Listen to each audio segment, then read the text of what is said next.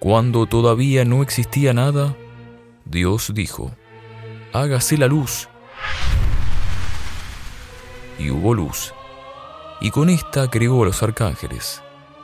Los creó por una razón, porque hasta un ser todopoderoso necesita ayuda para crear un universo entero. Dios ordenó a los arcángeles jamás arrodillarse ante nadie, solo ante Él. De ellos, su favorito era Lucifer, el más inteligente, el más fuerte, el más hermoso, el mejor de todos. Cuando el sol y la luna, el cielo y la tierra, y las criaturas que vuelan, corren y nadan, ya estaban creadas, todavía faltaba un último detalle. Un ser que gobernara todo eso. Para esto, Dios creó al primer humano, Adán, y ordenó a las huestes celestiales que se arrodillasen ante él tan fascinado con su más reciente creación que olvidó su mandato anterior. Todos los arcángeles y los ángeles lo hicieron, menos uno. Lucifer se negó, incapaz de desobedecer el primer mandato, diciendo que cuando Adán fue creado, él ya estaba perfeccionado, que un ser hecho de luz jamás debía inclinarse ante uno hecho de barro, y que Adán debía adorarlo a él. Un griterío sobrevino al universo. Un tercio de la hueste celestial estaba de acuerdo con Lucifer. Los humanos debían adorar a los ángeles y no al revés, mientras que el resto estaba de acuerdo con Dios. Lucifer amenazó con usurpar el trono supremo y tomar él las riendas de la creación. El favorito de Dios había ido demasiado lejos. Ambos bandos tomaron las armas.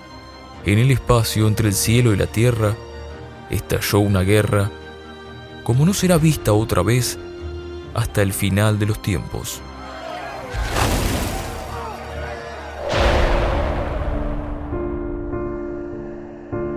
Cuando los vientos disiparon el polvo de la batalla, Lucifer y su séquito habían perdido. Por la mano del Creador cayeron a un lugar oscuro, el infierno, un abismo de fuego sin luz y tinieblas visibles. Dios no había entendido su dilema y ahora había perdido lo más importante, el amor. Eso era aquel lugar llamado infierno, la terrible soledad de la separación del amor. Desde ese día, Lucifer sintió un profundo odio por el hombre, por ser este el nuevo recipiente del amor divino, por ser la criatura que lo había sustituido. al tiempo volvió a la tierra de la única forma que podía hacerlo, en forma de una asquerosa serpiente.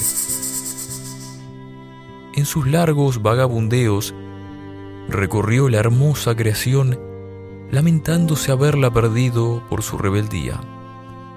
No obstante, él no había sido el único expulsado de la creación. Había alguien más una mujer que había cometido el grave error de querer ser igual que el hombre.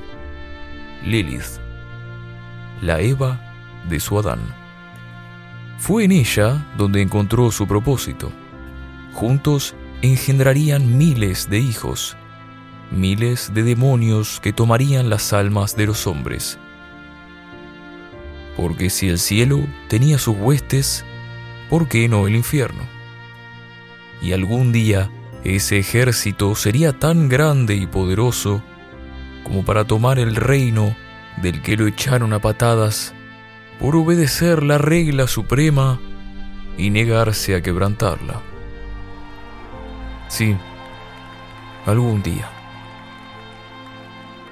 Aunque muy en el fondo, quizás sin que él mismo lo supiera todavía, como un niño incomprendido que busca la atención de su padre, quisiera con todo eso solo recuperar el amor perdido.